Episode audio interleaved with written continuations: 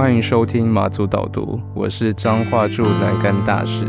今天这一集要来聊聊马祖的学生对于刚过的这个总统大选有什么样的感受。那今天这集会有两个不同年龄层的班级来对照看。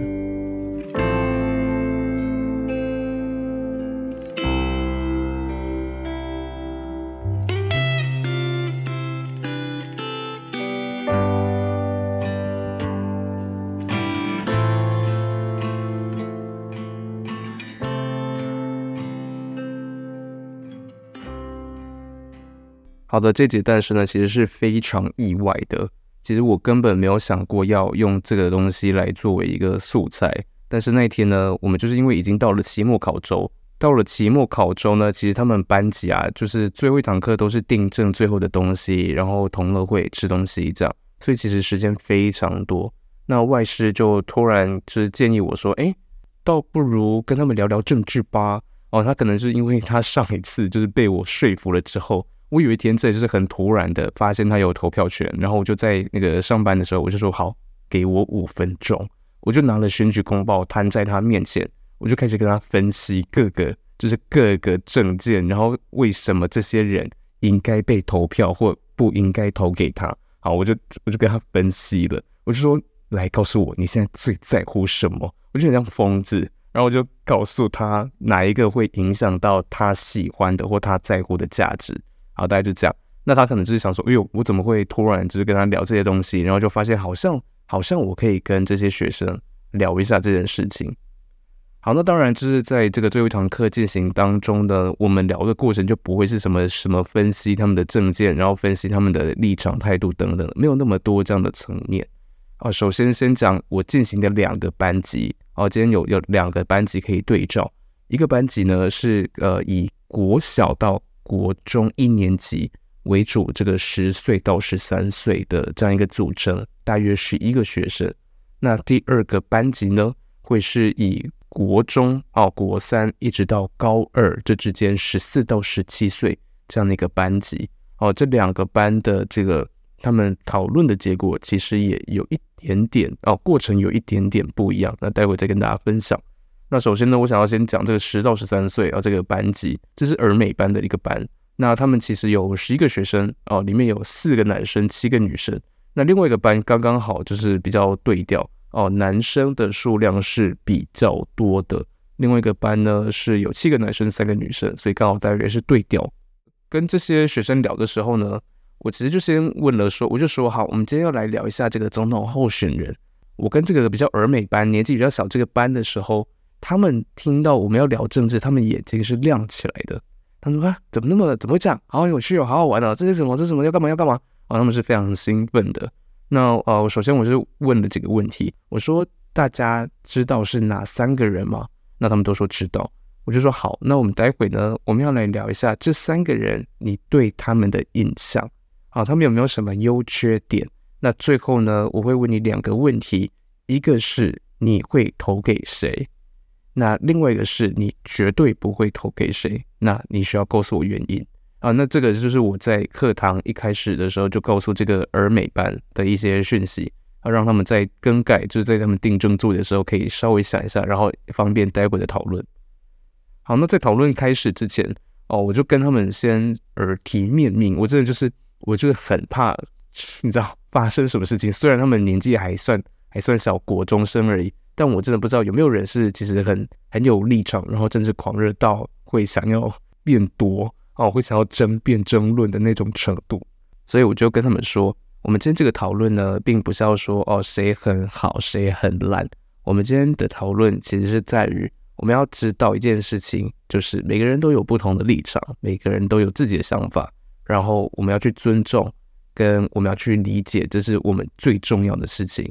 那除了你去知道别人怎么想是重要的，知道自己怎么想，为什么这样想，也是一件很重要的事情啊。我就先把这个大前提在讨论之前就先跟大家讲，所以在过程中没有人打起来就比较可惜，就没有人打起来这样。好的哦，那我就先问他们关于啊这些人，我说你会想到什么关键字？你听到这个人的名字，你有什么关键字呢？那我们就是照着这个顺序哦，第一位是柯文哲。那他们呢，这个非常踊跃，就说哦，觉得很很聪明，很冷静，很好笑啊，这个个性很好玩，很矮，然后觉得他很棒。然后有人写说，嗯，他有这个还不错的证件，可以来帮助台湾。有一些老人很好，或者这个亲戚，有人写讲讲一个字是亲戚，我想说怎么怎么会怎么会是亲戚？他就说哦，因为他的就是我们这个，我上一集不是有一集访问李问吗？那李问是这一次的那个立委参选人，那另外一位民众党派出的参选人是曹尔凯，这个学生刚刚好就是曹尔凯的。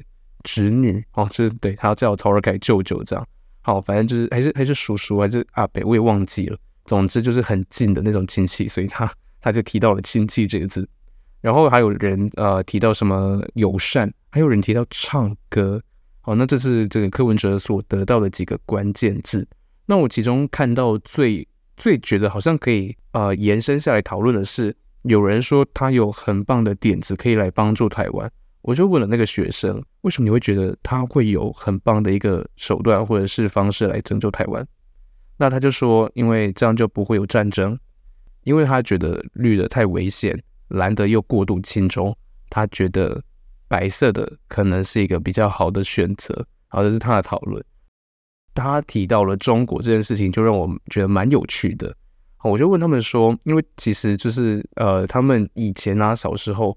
其实到现在也是啊，就是他们非常常去中国玩，他们就是放假，他们可能比去中国次数比回台湾次数还要多很多。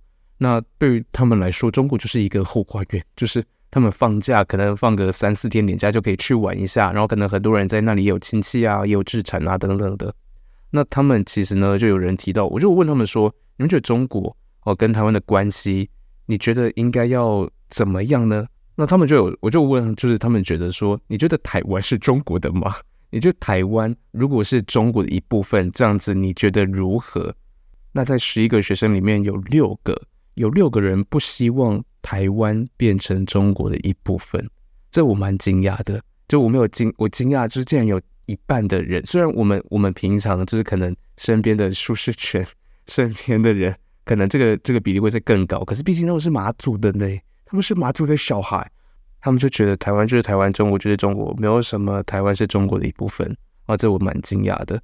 那有一位有一位学生说，他觉得没有关系，他觉得如果台湾变成中国一部分，他觉得也无所谓。就是那个民众党投给民众党，就就是那个那个曹尔凯的那一个，他就这样举手。然后呢，其他人是没有表态的。然后后来呢，我就问他们。这个那赖清德如何？你会给他什么关键词？啊，他们就讲到这个很方，脸型很方，很有名，然后很高，这个头发看起来还不错，然后好像很常出去玩，还有副总统啦，鼻子很大啦，然后讲话很很烂，不太会讲话。哦，民进党这几个，这几个是他所得到的关键字。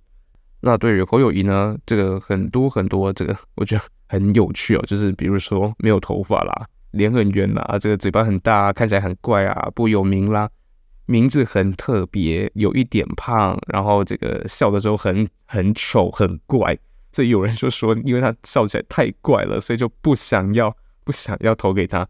也有人说他很容易就展现他的缺点啊，声音很大，这个不不擅长讲话，这个黑眼圈啦，然后眉毛很浓啊，然后看起来很聪明等等的。所以你这样大略听完了，就会发现我们这个十到十三岁的马祖的学生，这十一个人所讲出来的结果，其实三位的方向是非常不一样的。关于第一位柯文哲最常被提到的是关于他的人格特质哦，可能这个很聪明啊，很冷静啊，很好笑啊，很怎么样怎么样哦，这个哦，那第二位呢是关于他的这个政党，很多人提到这个民进党，很多人提到副总统哦，很多人提到这件事情。那第三位最多就是在讲他的外形。就讲他丑啊，讲他肥啊，讲他秃啊，讲就是很多这种诶、我我就觉得蛮有趣的。像柯文哲他得到的那个关键字有一半是跟人格特质有关，侯友宜呢也是一半是跟外形有关。好，那聊到这里，我就问，我就直接问他们，你会想要投给谁？哦，你会想要投给谁？柯文哲得到了八票，赖清德零票，侯友宜三票。我看到结果的时候，我也是觉得蛮有趣的，就是柯文哲竟然得到了压倒性的这个这个数目，好，那我就开始问他们说，哎，为什么会想要投给柯文哲？他真的很多很多人都提到政党轮替，很多人也都提到跟中国的立场，然后他们也提到说，他们不想要投给赖清德。其中一个学生就说，因为如果是绿色执政，他们就没有办法学到太多关于中国的历史。哦，这件事情我是我不知道课纲的更改的程度或什么。但总之就是有一个学生进来说，哦，他觉得台湾的历史比较无聊，可是占了好多篇幅，他比较想要学中国的历史，所以他不会投给绿的。好，那这就是几个比较有趣的他们的互动跟回复。那因为这个跟他们的讨论其实是比较突然的，那一天才规划的，所以问的问题的面向就是只有在这边而已。那在这个讨论的收尾呢，我就跟他们说一件事情，我就问了他们另外一件事情是。他们是从哪些管道看到这些人的？很多人就说，呃，这个电视啦、海报啦，还有 YouTube，还有抖音跟这个报纸。那在十一个学生当中呢，我就请他们举手哦，有在这些地方看到的，请他们举手。所有人都有在电视上看过，所有人都有在海报上面看过。七个人哦，超过一半有这个在 YouTube 上面看过的。在报纸上面还有抖音上面的十一个人当中，就只有一个人，哦，只有一个人在上面看到这个东西，就是关于总统哦，关于总统候选人的一些事情。那所以其实他们使用 TikTok 的比例是高的，但是对他们来说，他们可能还是在看一些其他的音乐的啊，或者是一些 我也不知道他们在看什么。但总之就是总统大学这个部分好像没有那么多。好，那这是十到十三岁的这个班级。那我问他们这件事情，我要导出一件事情，就是告诉他们，我就跟他们说，我说今天呢，你比如说你看新闻，比如说你看这个呃 YouTube 啊，你这个做新闻的人啊，做 YouTube 的人，我就开始跟他们说，他每个人做东西，他可能都有自己的想法、自己的立场，所以你可能会发现每一个哪一台不同的，所以你可能会发现不同的人或者是不同的新闻。他们讲的这个，他们会讲这个人的方向好像会不太一样。有的人可能很喜欢，就会讲他很多优点，不讲缺点；有的人很讨厌，就会大讲缺点，不讲优点。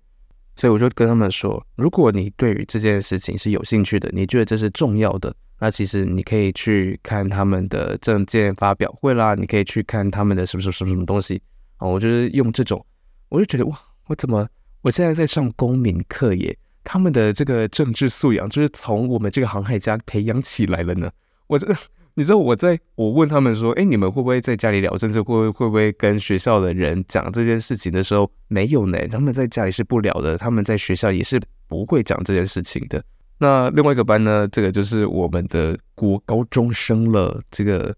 这个班呢，其实是英检中级班啦。然后我再跟他们讲说，好，今天我们这个口说课有一个部分，一个环节，我们要来聊这件事情，我们要来聊总统大选。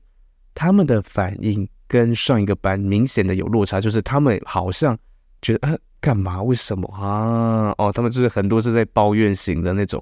好，我觉得就是讨论的时候，我一样是用这种方式，就是。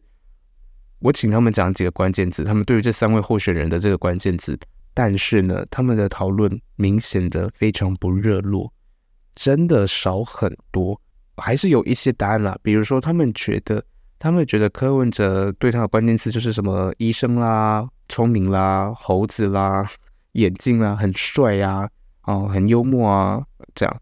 那关于赖清德，就是有这个什么贪污啦，这个副总统啊，坐票啊，这个。还有猴子，怎么大家都有猴子？还有台独啦，很骄傲啊这些。那关于这个第三位侯友谊，得到又是 fat，又是胖的，又是脸很圆，又是老，又是矮，怎么他一直得到这种外形的？还有鼻子很大啦，眼睛很小啊，很丑啦。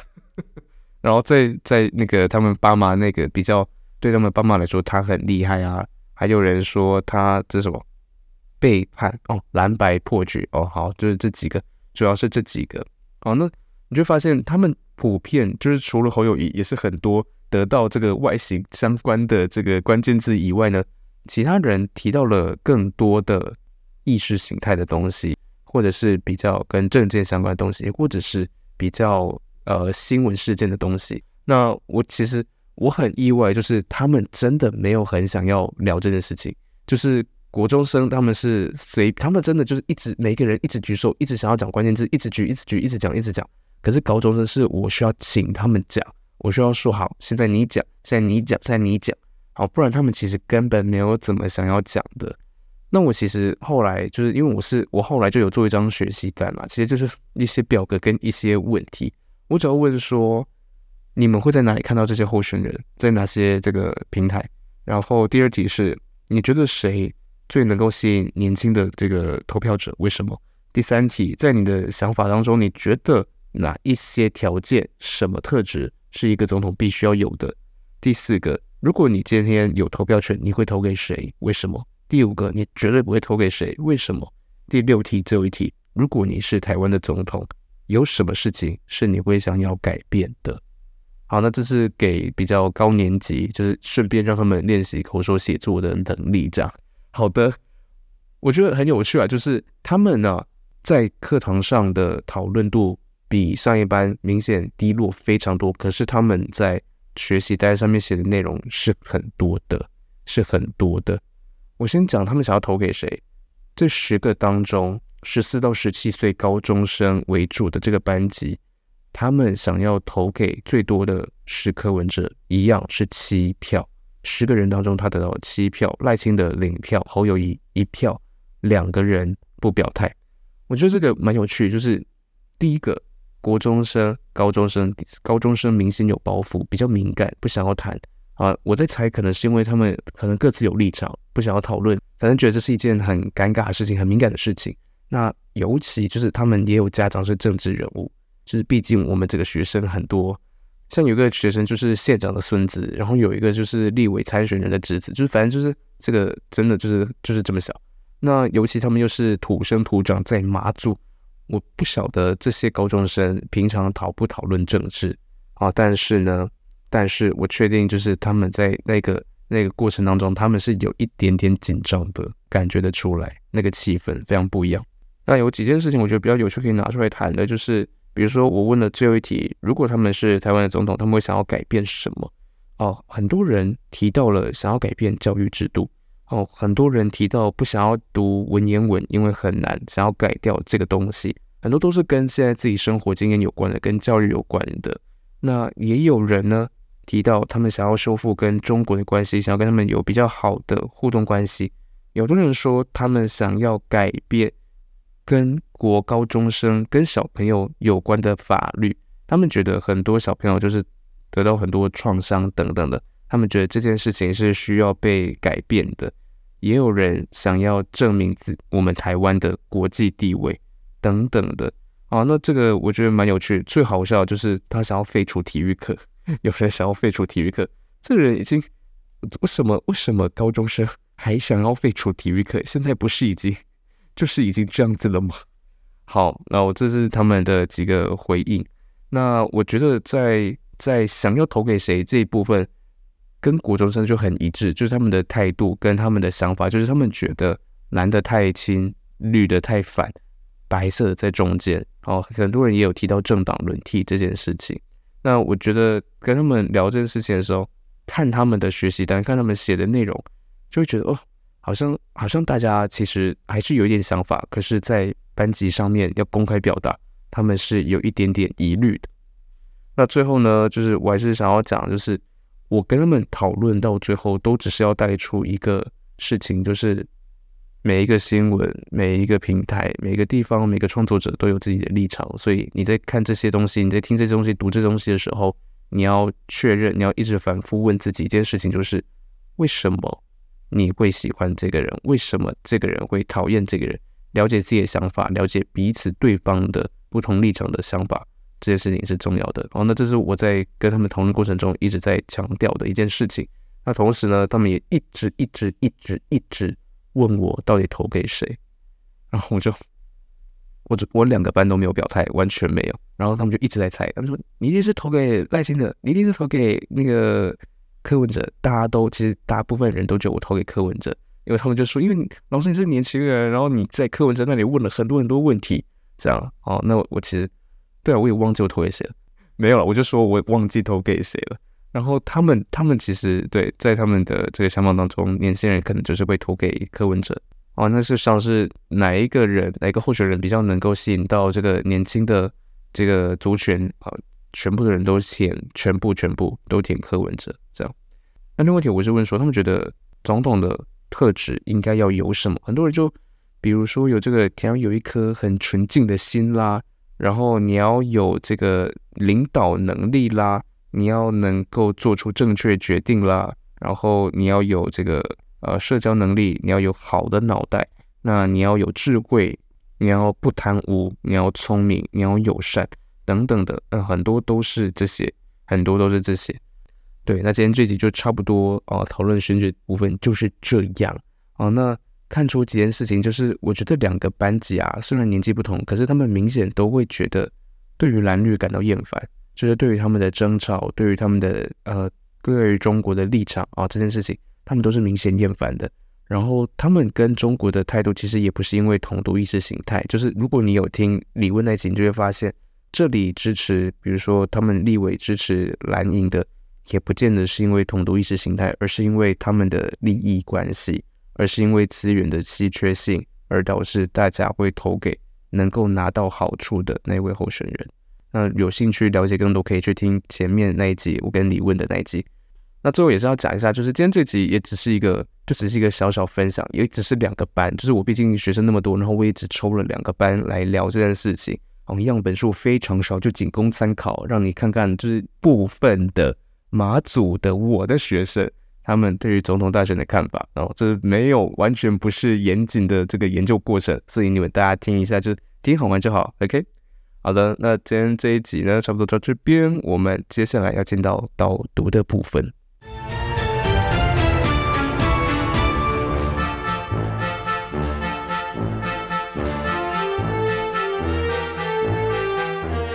今天的导读是一本叫做《成功的条件：AI 时代的五个大数据必胜法则》这本书。那这本书呢，其实我看到的时候，我就想说，哇，又又又是一本这个成功学，又是一本教你怎么变成成功的人哦。这种书，我我好奇啊，就是为什么他要跟 AI 挂钩？那我就拿下来看。我现在看到，其实我还没有看完，我现在看到大约六成左右，但是好像还没有看到什么 AI 的东西呢。对。我觉得还是有几个蛮有趣的点可以跟大家分享啊。第一个，我们要怎么定义成功？那可能很多人会以这个数字来定义，比如说你的追踪者，比如说你赚的钱的数目，比如说有多少人喜欢你，这种这种数目相关的，你得了多少奖，来去定义成功与否。那当然这是相对客观的，可是真的所有的成功都是客观的吗？他就提到了，比如说艺术作品。这个东西你要怎么去定义它的成功？作者就提到，像艺术作品的成功，你很难真的在两幅作品当中一较高下的时候，你甚至很多时候你把一幅作品，你就会说说这种话，就说啊，这五岁小孩也画得出来。哦，他提到一个关键的点在于人际网络。他们说，其实很少人，很少人能够单纯的从艺术本身来评估一个艺术品、一个画作的价值。其实背后的人际网络是扮演更重要的角色。从策展人、艺术学者、艺廊老板、交易商、经纪人、拍卖会收藏家这些人所组成的这个人际网络，决定了哪一些作品能够进得了美术馆，能够放在博物馆里头。那这些人又愿意付多少的钱？这些人决定这些作品的价值，这些人也决定。我们在排队的时候，排队要看的是哪些作品？所以这个东西就是，如果今天成功这件事情，如果你很难从客观条件去评断它的价值的时候，你背后的人际网络是很重要、很关键的一件事情。那这是第一个，他提到一个点，我觉得有趣的。那第二个，他提到一件事情，就是比如说红酒到底值多少钱？我们很常会看到那个红酒瓶上面呢、啊，就是有放那个什么贴纸，就写说哦，这参加过什么比赛，这顶顶过多少奖项等等的。但是那些品酒的评审们真的喝得出它的优劣吗？那像红酒这个东西，就是他们很有趣，就是有一些酒啊，它在这个比赛里面，它完全完全没有进到决选，可在另外一个比赛里面，它得到前三名。就是到底这件事情要怎么去评判？当然他们就会会写一些，比如说什么什么酸度啊、甜度啊、什么单宁，然后尾韵等等，他们会有一些那个那个要填的数字跟一些品相是去评估的。可是为什么他们的结果会差那么多呢？所以他们就做了一个实验，他们一样在比赛里面，他们要评断三支酒，然后他们就发现那个啊、第一个得到的分数最低，第二个偏高，第三个最高。那差了十几分哦，差了很多分，但其实他们喝的是同一种酒，他们喝的是同一瓶酒，所以在这是在专业比赛里面做的一个实验，所以我们会发现，就是这个比赛是存在漏洞的，就是真的是好的吗？然后他就会想说，那为什么为什么会有这种状况呢？为什么会这样子？其实有两个原因，第一个原因是因为这些酒能够进到比赛里面。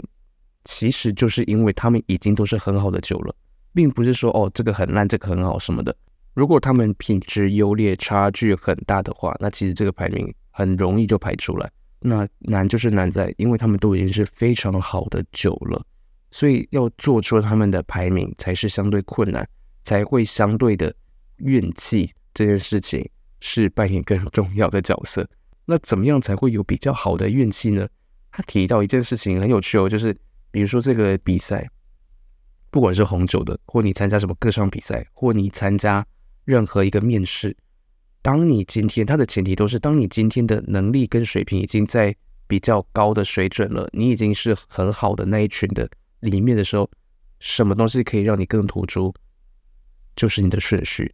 当你今天在越后面，你得到工作机会，你得到奖项的机会，你得到的更高名次的机会是越高的。哦，它它里面有讲到这三件，就是这三个例子，但我今天就不赘述，我就只讲结果。这件事情是我觉得蛮有趣的，但这个都是要建立一个前提，在于你今天跟其他的这个候选人哦或参与者，你的水准已经是高的了，你们的水准已经是高的，那越后面是越有优势的哦。那这就是一件事情。那另外一个，他们提到这个超级巨星的一个概念哦，就是比如说这个老虎伍兹啊。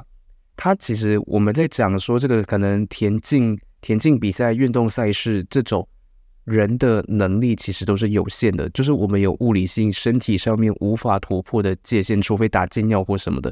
所以你最好、最好、最好的表现就是在那里哦，那个秒数，比如说八秒，那就是八秒，那就是人的极限。可是你今天在比的，比如说运动赛事，你在差的是那零点零几秒，你在差就是那一点点，可是那一点点所影响的，真的就是完全不一样。你今天第一名，你就是得到很多赞助商，你就是得到很多就是工作机会，很多商业的那个东西。可是你今天差零点零几秒，那个就是不存在。所以有几件事情，第一个是这个巨星效应啊，即使你今天知道你在能力上面，你们就只是差一点点，就差那么一点点，可是你会心生畏惧，你会对于自己没有把握。即使你今天只差零点零几秒，即使你今天差真的只有一点点，所以他们就发现。当今天程度真的差没多少的老虎伍兹跟另外一位选手在比赛的时候，另外一位选手几乎都没有办法发挥他平常的实力，因为他被震慑住了，因为他自己也害怕，因为他觉得老虎伍兹就是最厉害，没有人可以匹敌。抱着这样的心态，所以他表现都会是落后的。落后的意思是没有办法展现出他平常的水准。那第二个是。他们就发现老虎伍兹有一段时间是退出，就是他们是好像是在养病还是什么原因，总之是没有在体育赛事上面出现。结果呢，发现一件很有趣的事情，就是那些很靠近他的人，那些程度上面很接近的人，程度都有变得比较好，不仅能够发挥以往的水准，甚至甚至表现得更好，而且那个并不是小幅度的哦。根据里面的章节，他说那个是很明显的不一样。好，那最后一个，我觉得一个有趣的东西就是，他们提到有一些作者，比如说 J.K. 罗琳，比如说史蒂芬金，他们就都曾经用过另外一个名字来去创作，来去出版，然后看看他们想要借由这种方式来看看，如果今天我不是 J.K. 罗琳，如果今天我不是史蒂芬金，我的书还会大卖吗？结果都没有大卖，就是，就真的就是这样。就是虽然在那个评语里面，比如说啊、这个史蒂芬金出了一本小说，一样是他的类型惊悚小说，有一个书评就写哦，这个东西感觉也是史蒂芬金会写出来的。可是呢，你今天挂名的不是史蒂芬金的时候，你的销售量就差了非常多。那 J.K. 罗琳的那个那件事情也是这样子，他写了一本什么什么杜鹃的呼喊还是什么的，那本书也是卖的，一开始卖的很差，一直到后面被发现。哦，被发现，然后他自己也承认说，对，那个那个就是我写的，我 J.K. 罗琳本人写的那本书，在隔周就立刻窜升到畅销排行榜。所以这个东西就是这个超级巨星效应，也是很有趣的一件事情，就是名声，你代表的这个品牌，然后你的这个名字所连接的一个成功，其实当你在那个位置的时候，很很容易达到这件事情。即使今天你同一个人写的作品水准应该是一样的，如果是纯粹因为作品的好而胜出的话，那他没有理由不卖出，他没有理由不大卖。但今天就是因为有超级巨星效应，所以才会让这件事情的悬殊那么的大，才会这么这么的畅销，然后才会得到这么这么多的关注。OK，好，那这是我目前读到这里，我觉得几个有趣的点，我想要跟大家分享，主要就是这样。如果你觉得有什么书很值得我一看，觉得想要听听我怎么聊那本书，也非常欢迎，就是留言告诉我。好啦，那就这样喽，今天这集就到这边。我是张画柱南根大师，我们下次再见喽，拜拜。